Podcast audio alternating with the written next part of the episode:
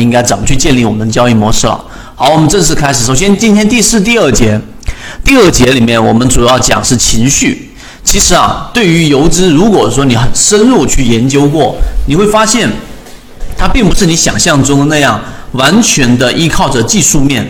举个例子，像现现在的这个盘面当中啊，现在这个盘面当中。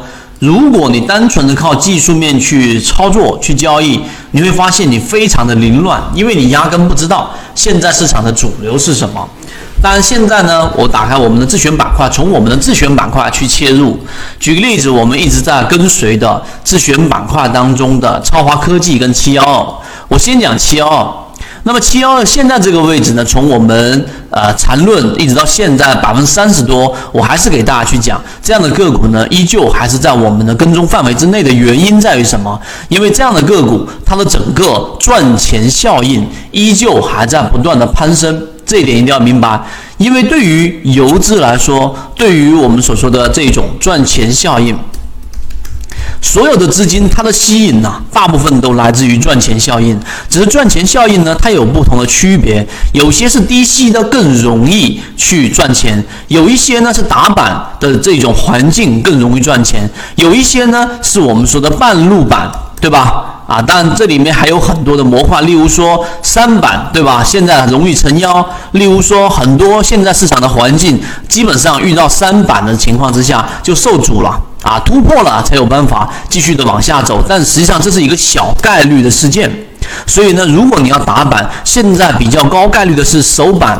还是我们所说的二板呢？这些就要根据市场的环境来进行判断。所以七幺二这一只个股呢，在缠论上目前正处于我们所说的这一个新的一个中枢的一个构建过程当中。所以你看到我上一次画的这个压力位，它现在只是在遇到压力位之后的第一次回踩。如果你切换到小级别里面去看啊，当然这是技术分析里面的，你会发现这一波的调整下来的时候，它并没有在六十分钟出现我们所说的背驰。而在三十分钟上，它已经形成了三个底分型的这个箭头。底分型你可以把它理解为我们所说的抵抗信号啊，抵抗信号。然后呢，这个呃 MACD 的这个柱体面积上已经出现了量能的一个堆积。我把这两个模块串联起来给大家去讲之后，所以在我们的自选板块当中啊，和刚才我所前面讲的这个模块，你会发现实际上现在打板并不是最优选项。例如说，你看天津普林啊，但后面我会穿插的去给大家去讲，当龙头出现这种走势之后，市场的打板热情和打板的赚钱概率就已经在明显的这种受到了打击。所以这个是市场氛围的一个理解和市场情绪的一个理解。那我们先来拆分，来给大家去看一看。首先，第一个，我们先来看一看，先完善自己的交易系统。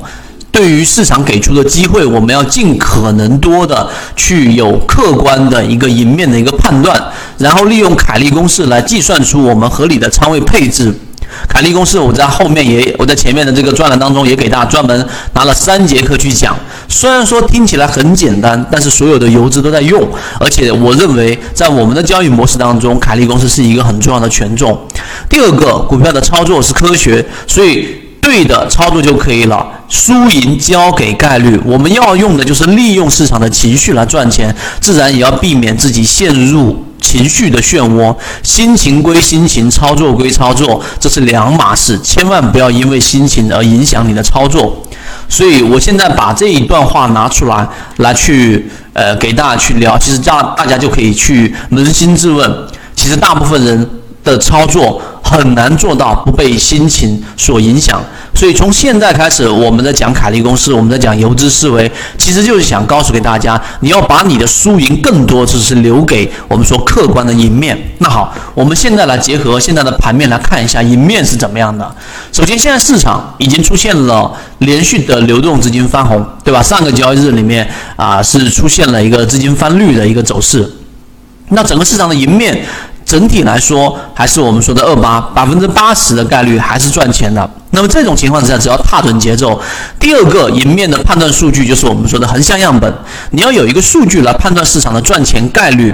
那么这里面短线上攻二十三，中线四十五。那么也就是说，现在中线在不断的创新高，并且有走缓和平稳的这种趋势，而短线上攻是已经在明显的降低了。那么这个短线上攻明显的从原来的百分之三十一降到百分之二十三，说明短线赚钱概率已经在明显的降低。所以很多人说，一博老师，我又没有这一个法拉利软件，那怎么办呢？我告诉给大家，其实你重要的为什么叫游资思维？你更多的是要有游资的这种思维之后，那么剩下的工具，它其实就是给你做反馈的数据。同花顺里面也有一个很重要的数据，包含着后面我会教大家怎么建立去对于市场的一个判断，其中包含的就是昨日涨停这个指数。这个昨日涨停啊，你可以看它的整个指数的一个走势。当你发现昨天涨停的个股，首先你可以看有几个模块。第一个是昨日涨停，在这一个应用里面就有的，这个不需要我去教大家了。然后在应用里面就有一个昨日涨停里面，其中包含的几个大的地方，一般我也比较经常去看。一个是昨日涨停的个股今天的表现，第二个是连续两天涨停的个股类型。我们先来看昨天涨停的个股当中啊，当然这里面有一个非常好的，就是一个时间排序。你会发现大部分呢都是在早盘的时候封板的，这里面有个封板的时间，后面有个概念。但是你会发现，同样昨天会有一些烂板，其中包含的一只是我们自选板块当中依旧可以持续关注的三零零五六五啊，科信技术已经有我们的法力用在里面去做了一个布局。那你看这个昨日涨停，主要看的是什么呢？你主要是去看的是今天。在昨天涨停的个股当中的，赚钱的一个效应。那连板来看的话呢，连板的分别是哪一些个股类型啊？时间关系，我不能一一去给大家罗列，但这个概念你一定要有。这是第一个，第二个就是连续涨停，连续两天涨停里面呢，其中你看武汉反股就包含在里面，对吧？还包含了上一天我给大家讲的捷亚科技，也是可以去留意的。那么你会发现，像这一种。一字板的，对吧？我们又没有通道优势，所以我刚才说通道优势的，你几乎都很难去复制。那么光力科技呢？它本身就是属于芯片概念里面的三连板。那么三连板就像现在，如果说我啊以游资思维来考虑要不要去打这个板的话呢？大家认为要不要去打呀？那答案是不要去打。为什么呢？因为现在的三板基本上持续性都是很弱的，也就第二天的我们说的冲高溢价会相对比较低，其中包含着现在你看东方通，对吧？东方通是所有市场当中现在顶在最前面的龙头中的龙头了，对吧？那天津普林是已经倒下了，那么东方通它就决定了现在打板的市场的热情。而三板是一个非常重要的节点，所以刚才为什么我说，如果要打板，你要了解现在的主要板型当中哪一种的赚钱概率最高，昨日涨停就包含在里面了。所以这一点，我相信可能很多人都没有办法啊，从呃市场当中或者说只言片语当中能够找到我们所说的这种交易的方向，而这一点上是非常重要的。好，这是第二第二个点我们要去讲的。然后我们来看一看大盘啊，对于盘面来说，游资一般情况下是怎么样的？对于大盘来说，我给大家看一看。呃，首先不要拘泥于自己被套的股票这一个观点，或者说这一个角度，大家一定要去有一个认识。很多人套的股票，然后就在里面没有办法去做任何的止损，或者说是这一种去把股票给卖掉的这种操作。其实你要去理解，如果你想让你的资金利用率提高。这种情况之下，要不你就是干嘛呢？去把你的这种资金去做一些打板，但很难嘛，对不对？那么要不你就要记记住一点，不要拘泥于自己被套的股票。一旦你做的模式啊，如果在时间利用率上你发现它这个大大的耽误了你的资金的时候，你要果断的调仓换股。这是为什么呢？因为我举一些实际的例子给大家，像七幺二。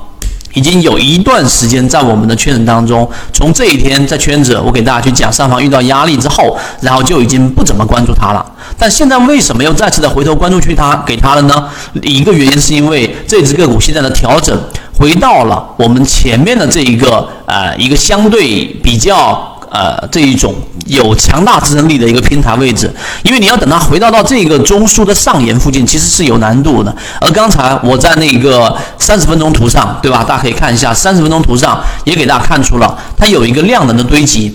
如果这个地方的量能堆积还是跟前面一样是比较偏弱的，那可能我又不会再回头去关注它了。这是第二个，第三个就是军工。这一段时间炒作的话呢，像今天是区块链，对吧？那么军工呢和这个计算机设备里面，它也没有回头去炒，所以，我们如果说用游资思维来做低吸的话呢，其七幺二就应该在这里面在小级别上找买点，因为资金流窜，随时可能又回到军工行业当中，而且它的抗跌性也是非常非常强的。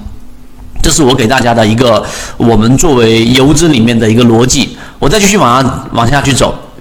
所以，对于大盘来说，很多游资啊，包括刚才我说炒股养家，对于大盘的判断其实并不是那么的重要。也就是说，当我们现在已经判断出大盘在避险区域了，流动资金又持续性的流入了，那么这个时候更重要的就是我们所说的操作。职业炒手这个交割单，回头我也可以啊分享给大家。到后面。包括 Just 九九九这些高手在股指期货上严重亏损，但他们对于大盘的判断一塌糊涂。然后即使是这样，那么他们还是依旧在股市里面当成提款机。所以呢，更多的还是要在个股上的操作。你像七幺二这一路下来，只要你是在低吸的位置介入，都是能赚钱的。这个就是游资里面的核心赚钱效应。我们再来看你拿着的股票，期待这里是底，即便是这样，是底又如何？未来领先反弹的股票也未必是你手里面的股票，所以你要学会一套完善的系统，才能成为永远的赢家。我没有办法知道明天大盘是涨是跌，但最好的操作是可以做到：如果大盘上涨，我的个股就大涨；如果大盘下跌，我的股票不跌或者小跌，如此反复。重点是这里，积小胜为大胜。这个是游资里面的核心，七幺二不就是这样吗？对不对？所以是赢是亏啊，有时候不是很重要的，重要的是要做对。也就是说，我按照我的模式去买了，那么当它出现了亏损，也不是最重要的，因为我有个止损在那里。但是我一定要去做我自己的模式内的交易。那么盈亏的事情交给概率，这句话是我认为在游资思维笔记里面重复。B B T 七七九七七一起。进化学习，帮助你用模型筛选出优质的标的，并且避免买卖点的问题以及追涨杀跌带来的风险。